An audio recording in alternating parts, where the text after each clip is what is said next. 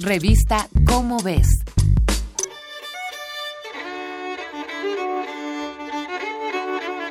La ciencia es el arte de comprender los porqués del entorno. Agudiza nuestros sentidos y nos fascina en cada descubrimiento. Hoy te hablaremos de un hombre que impulsó el crecimiento de la ciencia estadounidense en la segunda mitad del siglo XIX, un curioso que fomentó la investigación básica y fomentó el diálogo entre instituciones para que la ciencia llegara a la población. Él fue Joseph Henry, nació en 1797 en Albany y desde los 10 años alternaba la escuela con su trabajo como almacenista. Henry fue también relojero y platero. Un día mientras perseguía a un conejo, se introdujo a un agujero del suelo, caminó bajo un túnel y cual película de aventuras llegó hasta la modesta biblioteca de su localidad. Ahí comenzó su fascinación por el saber.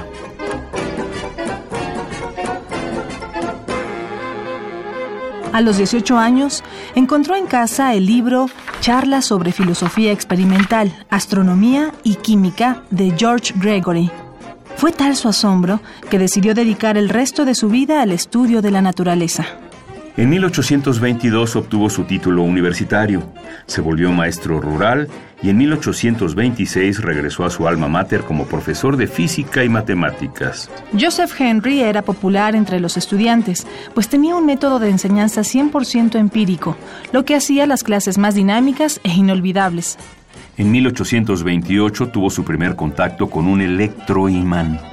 Casi de inmediato quiso mejorarlo, así que tomó un alambre de cobre de más de 10 metros de largo y lo envolvió en seda para aislarlo. Después tomó el alambre y lo enrolló alrededor de una herradura de hierro.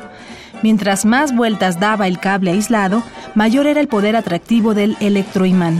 En 1829, Joseph Henry perfeccionó su técnica y construyó un electroimán de 400 vueltas, el más potente en el mundo de aquel entonces.